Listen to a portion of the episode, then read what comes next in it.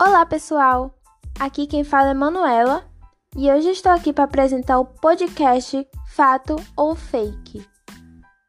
Afinal, o que é fake news? Quais as consequências dessa problemática e como podemos combater esse mal? Bom, fake news é um termo em inglês que significa notícias falsas. Elas são divulgadas em meios de comunicação, como jornais impressos, televisão, rádio, online nas mídias sociais. Um exemplo muito frequente é em épocas de eleições, onde é comum eleitores e candidatos usarem as notícias falsas para se promover ou levar vantagens. Quando é bem disseminada, pode alterar o rumo de uma eleição. Uma situação que ficou bem conhecida foi a do ex-presidente dos Estados Unidos, Donald Trump, onde ele afirmou pela rede social Twitter que votos pelos correios são roubados e que poderiam interferir nos resultados das eleições. A própria rede social marcou o post de Trump como uma publicação duvidosa.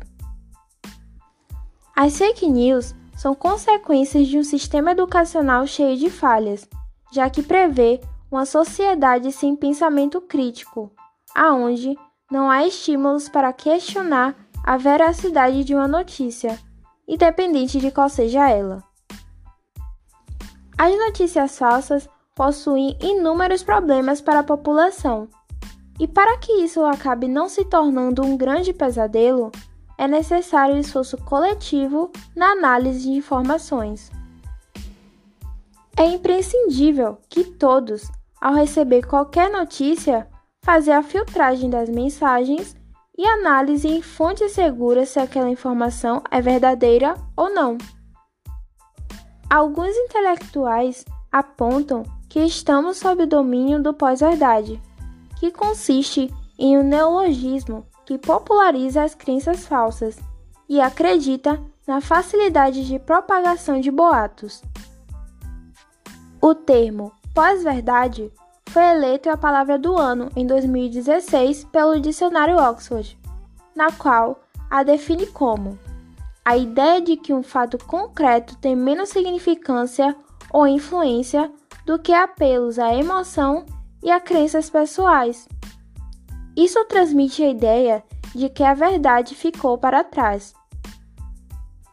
Partindo para outros conceitos, vale ressaltar as ODSs, que são os Objetivos de Desenvolvimento Sustentável, que foram estabelecidos pela ONU em 2015.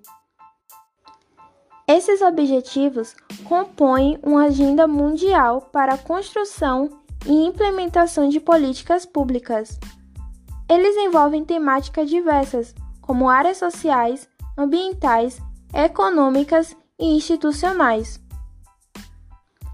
As ODSs foram criadas a fim de concretizar os direitos humanos e estimular as ações dos países, das instituições públicas e privadas e a sociedade como um todo, com o desafio de erradicar a pobreza, fome zero, educação de qualidade, redução das desigualdades, vida marinha, vida terrestre e outros.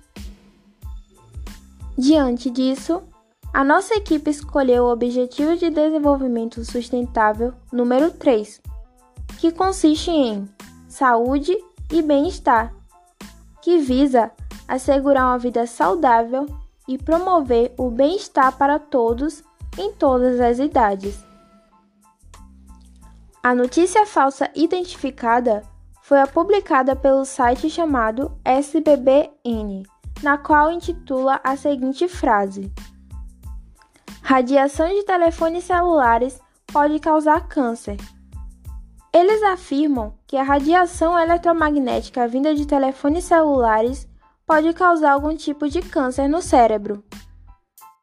O anúncio foi feito a partir da revisão de estudos médicos sobre o tema, feita por um grupo de 31 cientistas de 14 países.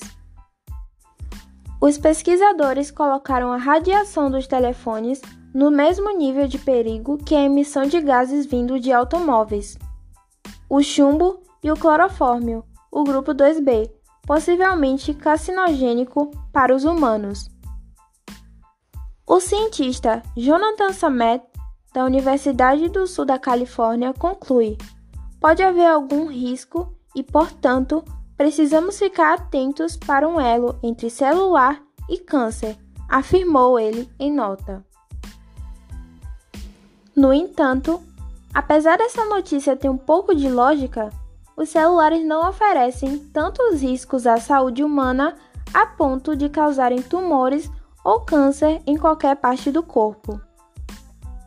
Isso porque, como explicado no artigo Considerações sobre os efeitos à saúde humana da irradiação emitida por antenas de estação de rádio base de sistemas celulares, desenvolvido por Maurício Henrique Costa Dias e Glaucio Lima Siqueira, as ondas de radiação emitidas pelos celulares são fracas, chamadas de não ionizantes, diferente da irradiação ionizante, denominada assim porque possui energia suficiente para quebrar ligações químicas, sendo muito utilizadas em raios gamas e em raio-x.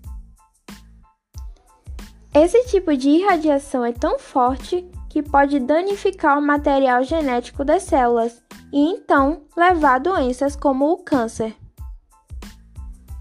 De fato, o órgão mais suscetível a um dano por efeito térmico é a lente ocular, que é composta por uma proteína similar à albumina dos ovos.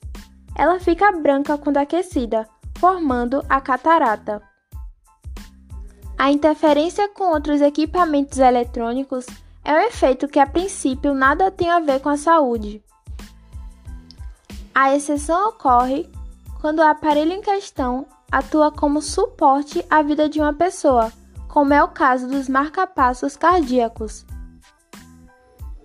De qualquer forma, não há evidências de que isso ocorra, pelo menos dentro dos limites das diretrizes de segurança. É impossível, entretanto, que os próprios celulares possam interferir se a antena for postada diretamente sobre o marcapasso. Entretanto, a ocorrência desse problema é relatada apenas para alguns tipos de telefones digitais e alguns tipos de marcapassos. Uma linha de pesquisa que vem ganhando atenção é a que procura identificar efeitos não térmicos associados especificamente ao fato de a irradiação dos celulares ser pulsada, ou seja, ao fato do sinal irradiado ser modulado. Resumidamente, não há com que se preocupar. Os celulares que, por medidas de segurança internacionais, só possuem baixas frequências de radiação não apresentam riscos tão graves a ponto de desenvolver um câncer. Infelizmente, atualmente, nenhuma pesquisa foi realmente desenvolvida o suficiente para comprovar a veracidade dessa ligação entre a radiação dos celulares com a danificação das células corporais. E até que uma pesquisa científica consiga refutar as medidas de segurança, levará muito tempo, no mínimo anos. E seja qual for o desfecho das pesquisas mais recentes, a discussão deve continuar. Os celulares se juntam a outras tecnologias que envolvem eletricidade, como radares policiais, terminais de computadores e linhas de transmissão que têm levantado temores públicos por causa de seus campos eletromagnéticos. Tais questões são muito difíceis e levam tempo para responder, e a forma mais apropriada de fazê-las é identificando perigos reais, mas evitando controvérsias improdutivas. Então, a única coisa que nos resta é a prevenção. É recomendado que, por segurança, não se mantenha o aparelho próximo ao corpo por muito tempo, ou em bolsos ou bolsas. Também é bom antes de dormir manter ele a pelo menos um metro de distância do corpo. E nada de madrugar com ele, tá? Muito obrigada por escutar até aqui. Um beijo da equipe 2 e até a próxima!